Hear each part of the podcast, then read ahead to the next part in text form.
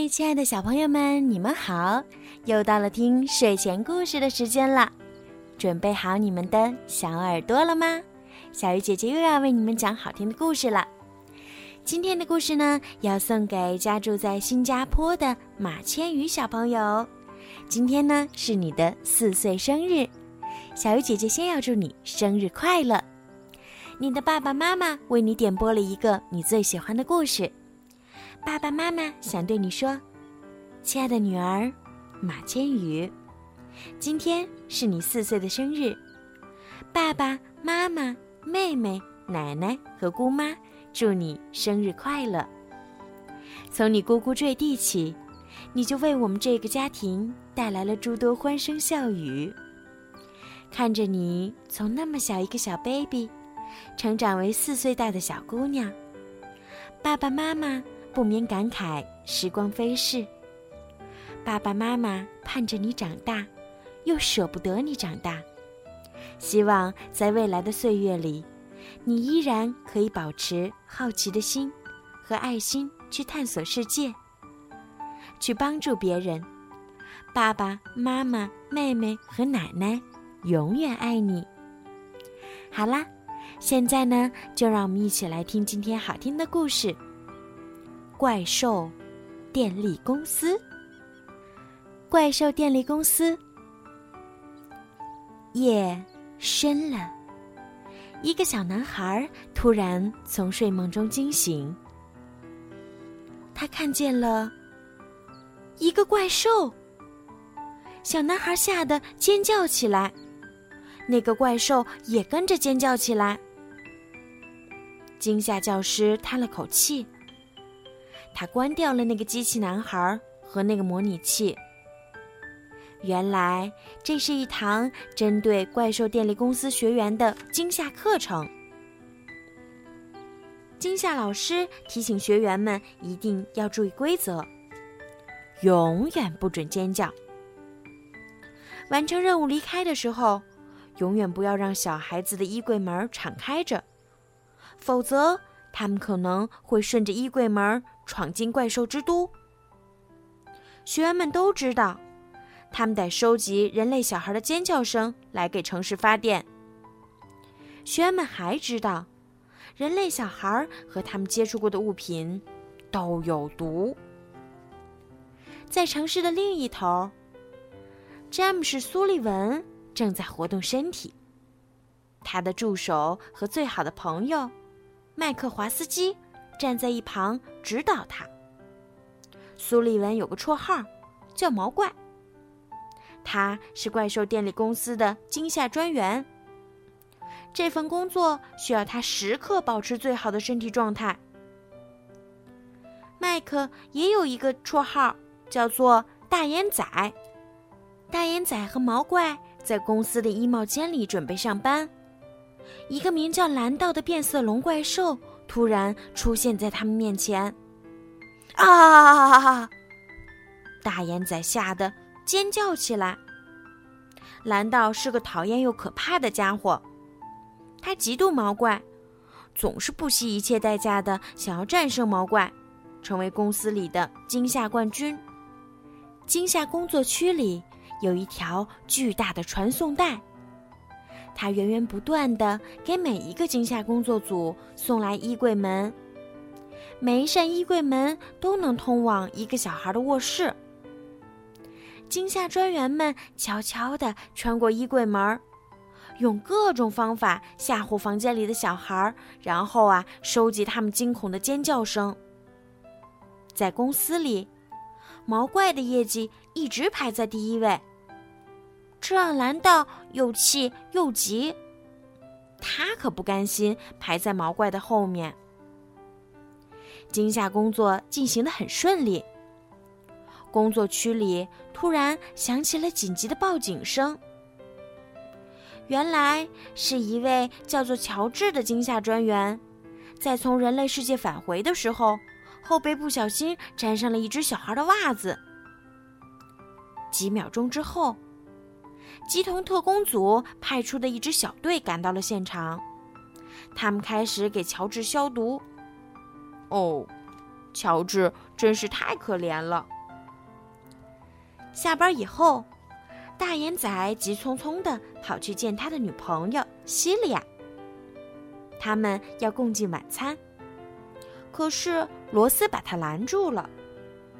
这位脾气暴躁的女员工粗声粗气地说：“嗯，我想你的工作报告已经写好了，对吗？”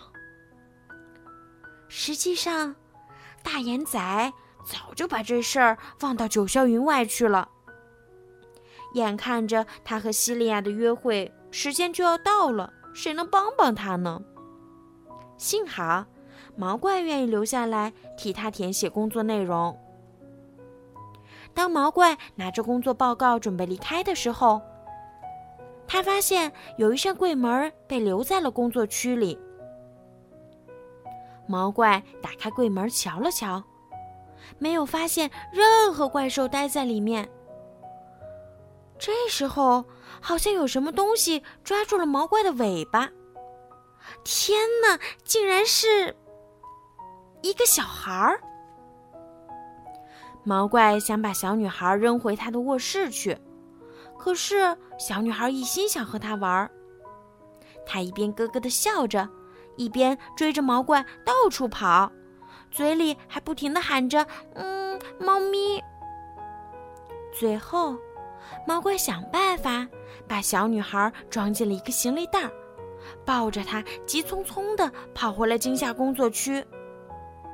突然，毛怪看到蓝道鬼鬼祟祟地按下了一个按钮，小女孩的柜门被传送带送回了仓库。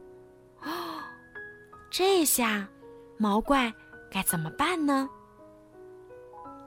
毛怪跑进大眼仔和西利亚吃饭的餐厅。他还没来得及跟大眼仔解释整件事情的经过，小女孩就从行李袋里钻了出来。啊，阿布！小女孩大喊了一声，然后咯咯的笑了起来。餐厅里的怪兽们吓得尖叫声不断。当鸡童特公主赶到这里的时候，大眼仔和毛怪早就把小女孩装进外卖袋里逃走了。毛怪和大眼仔都很害怕这个小女孩。回到公寓以后，他们一直离小女孩远远的。大眼仔不小心绊倒了，摔了个四脚朝天。小女孩被逗得哈哈大笑，笑声让房间里的灯变得越来越亮。砰！灯泡被烧坏了。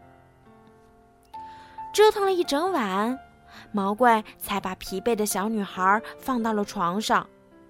可是，小女孩好像很害怕衣柜里藏着的东西。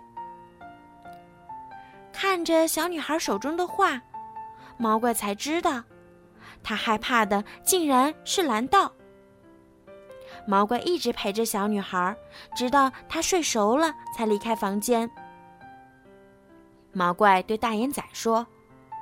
嗯，我的话听起来可能有些疯狂，但是我觉得小女孩一点也不危险。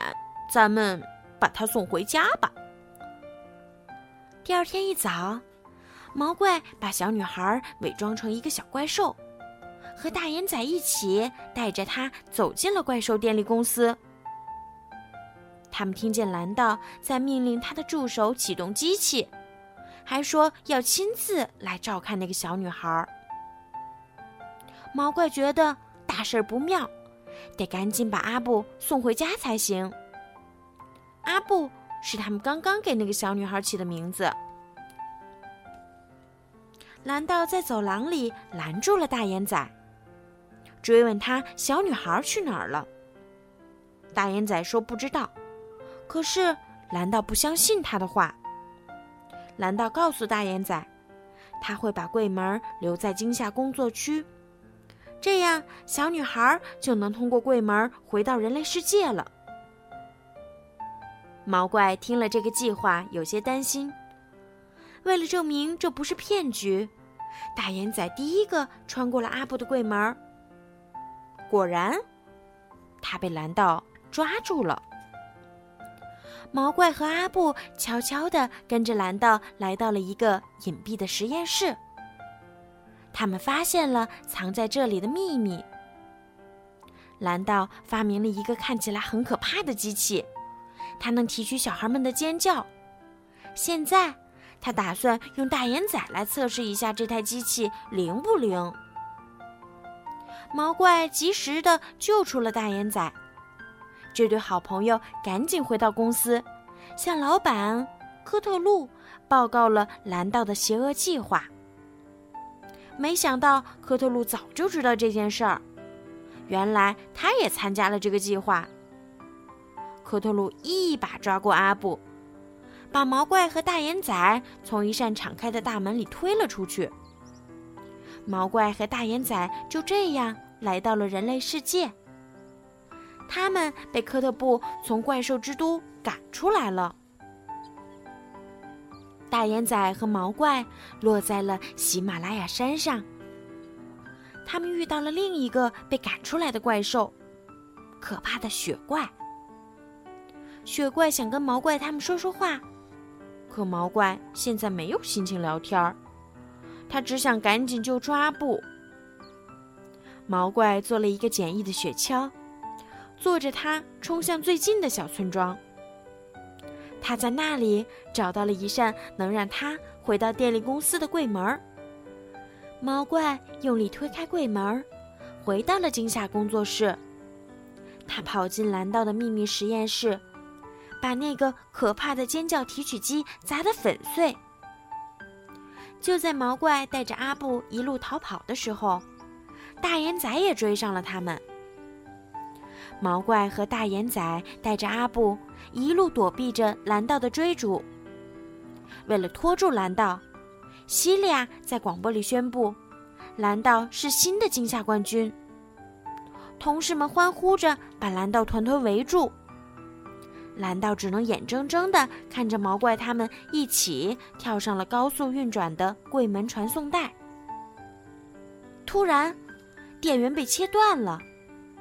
传送带停止了工作。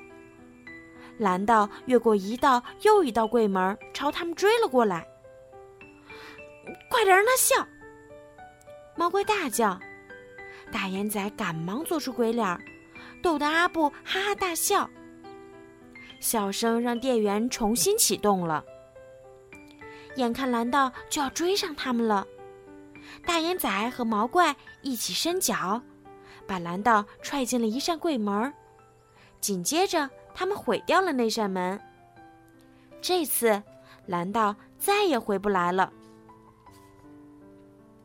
毛怪和大眼仔骗科特路先生说出他的邪恶计划。大眼仔偷偷的录了音：“哈哈哈，在这个公司倒闭之前，我要绑架一千个小孩子。”科特鲁疯狂的大喊着，每一个怪兽都听到了这个邪恶的计划。基同特工组的领导罗斯下令逮捕了科特鲁。现在该送阿布回家了。小女孩给了大眼仔一个大大的拥抱，依依不舍的跟着毛怪回到了他的卧室。毛怪温柔地把阿布抱上床，轻轻地摸了摸他的小脑袋。毛怪伤心地跟阿布道别，转身回到了怪兽电力公司。罗斯命令基童特工组粉碎了阿布的柜门，这扇门再也不会被怪兽们用来恐吓小孩子了。可是这样一来，毛怪再也见不到阿布了。毛怪当上了怪兽电力公司的新经理。原来的惊吓工作区变成了现在的笑声工作区。他改进了过去的方法，让怪兽们收集孩子的笑声来生产更多的电能，解决了怪兽之都的能源短缺问题。而大烟仔成了公司里的笑声收集冠军。一天。大眼仔送给了毛怪一个大大的惊喜。他把阿布的柜门重新拼好了。毛怪推开门，又听到了阿布喊猫咪的声音。这对好朋友终于团聚了。好了，小朋友，怪兽电力公司的故事就讲到这儿了。